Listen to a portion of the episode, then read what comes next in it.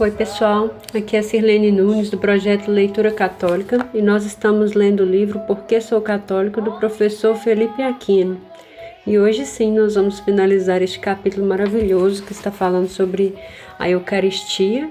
Né? E como eu disse no áudio passado, nós íamos finalizar aqui com os milagres eucarísticos. Eu ia ler esse final desse capítulo já no áudio passado, mas ele requer né, aqui um pouquinho da nossa atenção, da nossa reflexão, então eu resolvi dividir. Né? Então hoje nós vamos a, ter a graça dessa leitura que é maravilhosa e que vale mesmo a gente buscar até mais referências. Vamos ver um pouco então? O subtítulo é Os Milagres Eucarísticos e ele vai começar dizendo assim: para auxiliar a nossa fraqueza, Deus permitiu que muitos milagres eucarísticos acontecessem entre nós. Atestam ainda hoje o corpo vivo do Senhor na Eucaristia, comprovado pela, pela própria ciência. Há tempos foi traçado na Europa um mapa eucarístico que registra o local e a data de mais de 130 milagres, metade deles ocorridos na Itália. Relato aqui apenas os sete mais importantes e que têm a credibilidade da Igreja.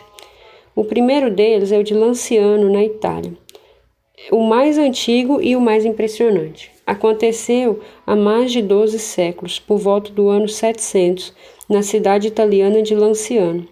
Vivia no mosteiro de São Legosiano os monges de São Basílio, e entre eles havia um que se fazia notar mais por sua cultura mundana do que pelo conhecimento das coisas de Deus.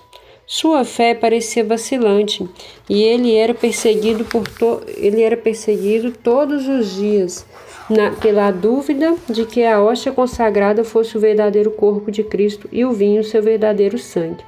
Mas a graça divina nunca o abandonou, fazendo-o orar continuamente para que esse insidioso espinho saísse de seu coração.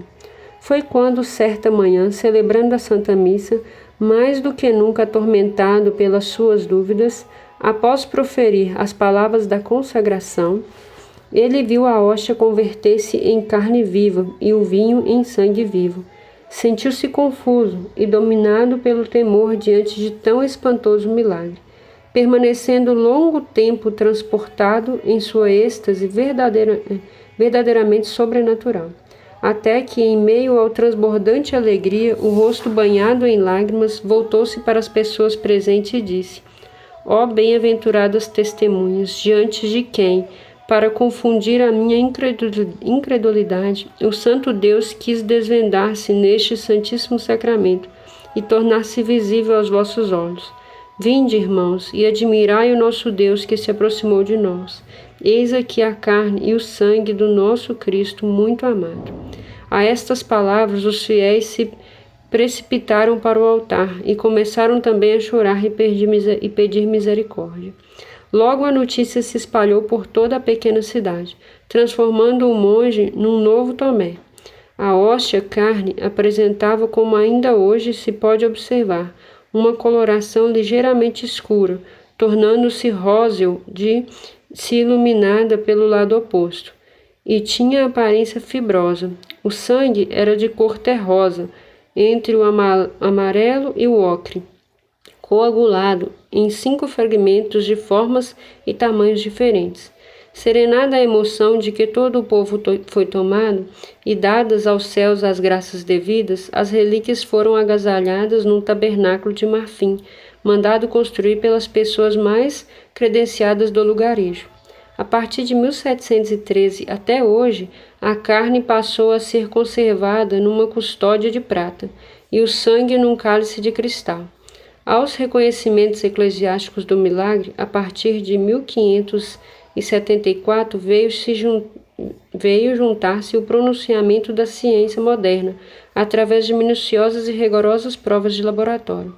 Foi em novembro de 1970 que os frades menores conventuais, sob cuja guarda se mantém a Igreja do Milagre, desde 1252, chamada de São Francisco, decidiram devidamente autorizados confiar a dois médicos de renome e idoneidade moral a análise científica das relíquias. Para tanto, convidaram o Dr. Odo, Odoardo Linone, Linoli, chefe do serviço dos hospitais reunidos de Azeiro e livre docente de anatomia e histologia patológica e de química e microscopia clínica, para assessorado, assessorado pelo professor Rugueiro Bertelli, professor emérito de anatomia humana normal da Universidade de Siena, proceder os exames. Após alguns meses de trabalhos, exatamente de 4 de março de 1971, os pesquisadores publicaram um relatório contendo o resultado das análises.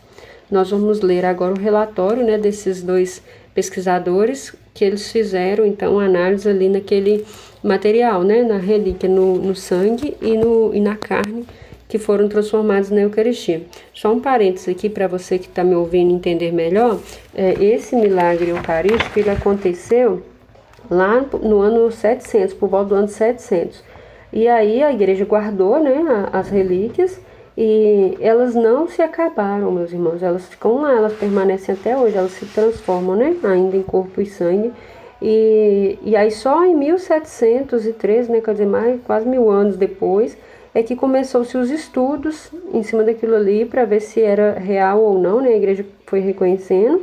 E aí só em 1970 é que eles resolveram permitir a ciência estudar, né, para comprovar.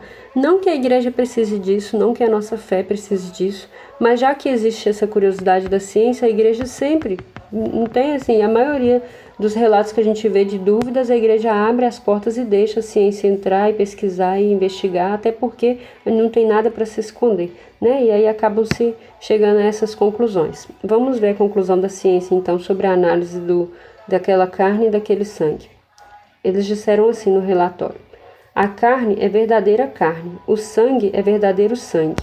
A carne é do tecido muscular do coração, miocárdio, endocárdio e nervo vago. A carne e o sangue são do mesmo tipo sanguíneo, AB. É o mesmo tipo de sangue encontrado no sudário de Turim e permanece a espécie e pertence à espécie humana. No sangue foram encontrados, além das proteínas normais, os seguintes materiais: cloretos, fósforos, magnésio, potássio, sódio e cálcio. A conservação da carne e do sangue deixados no estado natural por 12 séculos e expostos à ação de agentes atmosféricos e biológicos, permanece um fenômeno extraordinário. E antes mesmo de redigirem um documento sobre o resultado da pesquisa realizadas por Arezzo, os doutores Linoli e Bertelli enviaram aos frades um telegrama com, com os seguintes termos: É o Verbo que se fez carne.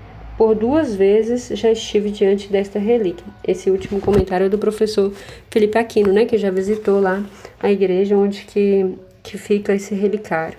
Né? Fantástico esse testemunho. Né? Tem muitos vídeos na internet sobre esse milagre de Lanciano. Se vocês tiverem curiosidade, deem uma pesquisada. O outro milagre é o de Orvieto, Bolsena, na Itália, de 1263. Jesus tinha pedido à Beata Juliana de Corleone, em 1258, a introdução da festa de Corpus Domini, Corpus Domini, Corpo de Cristo, no calendário litúrgico da Igreja. Neste período, o padre Pedro de Braga, de Praga, da Boêmia, foi celebrar uma missa na cripta de Santa Cristina, em Bolsena, na Itália. E então ocorreu o milagre. Da hóstia consagrada caíram gotas de sangue sobre o corporal.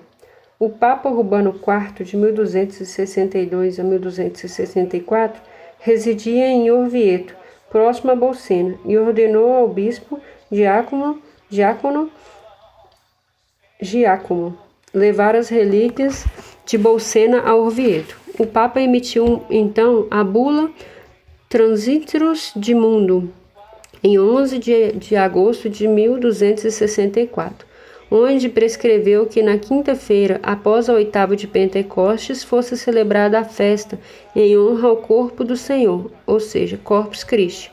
São Tomás de Aquino foi encarregado pelo Papa de compor o ofício da celebração. Em 1290 foi construída a Catedral de Orvieto, chamada de Lírio das Catedrais, lá até hoje. Eu pude ver também essa catedral com o corporal manchado do sangue. Aqui, professor Felipe Aquino falando mais uma vez. É, o próximo milagre é de Ferrara, na Itália, foi em 28 de março de 1171.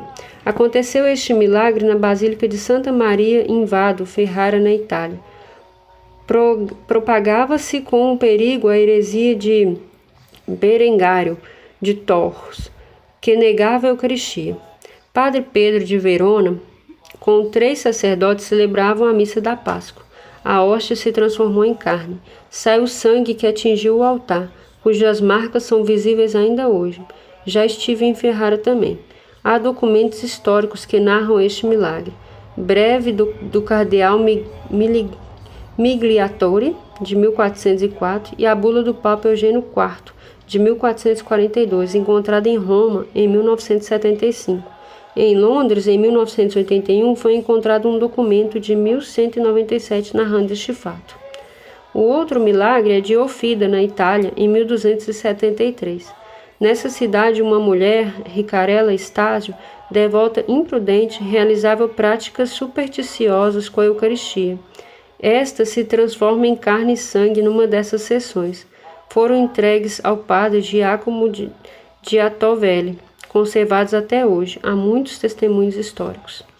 Em Sena, na Itália, em 1330, um sacerdote colocou indevidamente uma hóstia dentro do seu breviário para levar para levá-la a um enfermo grave. A hóstia se liquefez em sangue e molhou as páginas do livro. Essas páginas são veneradas em Cássia, na Basílica de Santa Rita de Cássia, como Corpus Domini, o corpo de Cristo. Em Turim, na Itália, em 1453, a igreja e o sacrário da Catedral de Milão foram saqueados e o ostensório de prata foi roubado e colocado em uma carruagem e levado a Turim. Ali o cavalo parou diante da igreja de São Silvestre. O ostensório caiu no chão e, leva e levantou-se pairando no ar, com grande esplendor como o sol.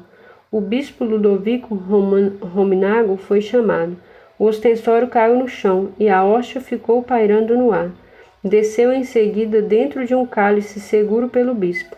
Documento que narra o milagre é o Anticapilotare, Capitolare, de 1454 a 1456. No local foi construída a igreja Corpus Domini, Corpo de Cristo. E o último milagre aqui, o sétimo, né, que o professor vai narrar, é o de Sena, também na Itália, em 1730. Na Basília de São Francisco, em Sena, foram jogados no chão 223 hóstias consagradas, por ladrões que roubaram a igreja.